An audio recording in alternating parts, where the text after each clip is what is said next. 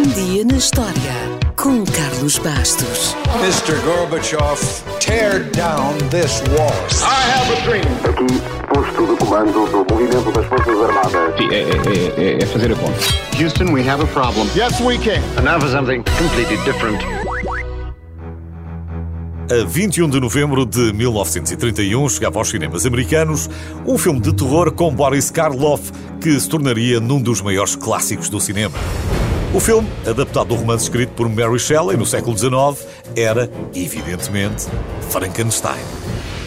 Antes de tudo mais, a primeira coisa a saber é que Frankenstein era o nome do cientista e não do monstro.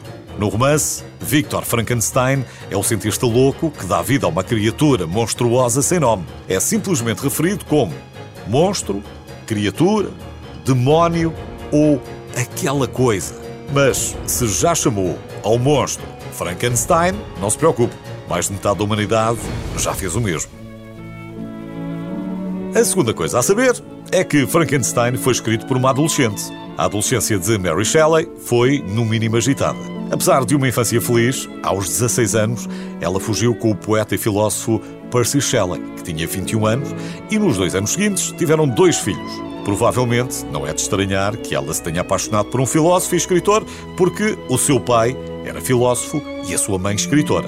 Mas, como o amor e uma cabana é sempre um sonho difícil, as dificuldades económicas do jovem casal eram muitas, como é fácil de imaginar. A situação económica só ficou resolvida quando o avô de Percy morreu e ele teve direito à herança. Portanto, já com algum dinheiro, o casal viajou para a Suíça para visitar o famoso Lord Byron. E enquanto lá esteve, Mary, então com 18 anos, começou a escrever Frankenstein. O curioso é que o livro não estava previsto. Tudo começou como uma brincadeira entre escritores. Ou seja, Mary e Percy foram à Suíça durante o chamado Ano Sem Verão. Há quem diga que a culpa foi da erupção do Monte Tambora, na Indonésia, que causou graves anomalias climáticas e muita chuva nesse ano, e há quem diga que foi apenas um verão típico na Suíça. Enfim, o que é um facto é que passaram muito tempo dentro de casa e leram muitas histórias de fantasmas para se divertirem. Até que Lord Byron propôs que eles fizessem uma competição para ver quem inventaria a melhor história de fantasmas. E assim foi. No fim, nem Byron nem Percy terminaram a sua história de terror, mas o quarto elemento do grupo, um médico e escritor chamado John Polidori, começou a escrever e mais tarde publicou O Vampiro, que terá influenciado o Drácula de Bram Stoker e todas as histórias de vampiros que conhecemos hoje.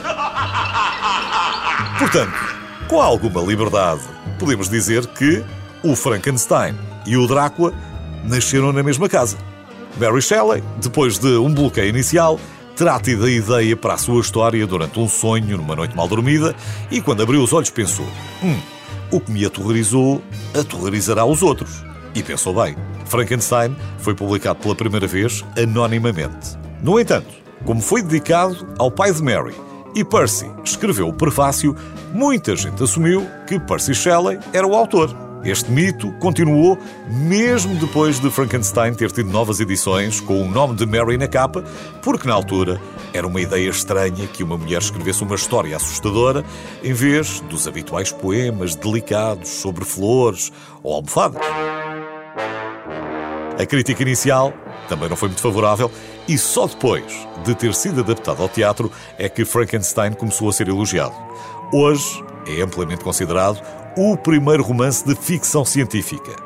Afinal, Mary Shelley inventou o conceito de cientista louco e ajudou a estabelecer o que seria a ficção de terror. A influência do livro na cultura popular é tão grande, mas tão grande, que o termo Frankenstein entrou na linguagem de todos os dias. O cinema também ajudou, é verdade. Thomas Edison, o pai da lâmpada, entre muitas outras coisas, foi o primeiro a adaptar Frankenstein em 1910. Foi um dos primeiros filmes de terror, tinha 15 minutos e desapareceu, mas foi encontrado nos anos 80 e hoje pode vê-lo no YouTube. Porém, o que fez de Frankenstein uma estrela global foi mesmo o filme de 1931 com Boris Karloff. O primeiro filme a utilizar o famoso efeito sonoro dos trovões a caírem no castelo foi copiado por toda a gente desde aí. E o primeiro filme que nos deu a imagem errada do monstro foi o maquilhador Jack Pierce, que apresentou inovações como a cabeça achatada da criatura, os parafusos no pescoço, as pálpebras caídas e o fato pequenino, muito pequenino, pequeno demais. Nada disso está no livro. Ah, e o desenho da maquilhagem tem direitos de autor e pertence à Universal até 2026. It's alive! It's alive! It's alive! It's alive! Em resumo, Frankenstein é um dos ícones mais conhecidos do mundo e a história de um cientista louco que traz os mortos de regresso à vida apenas para descobrir que ele criou um monstro continua a ser uma das histórias de terror mais duradouras e um alerta para o que pode correr mal quando o homem tenta fazer o papel de Deus.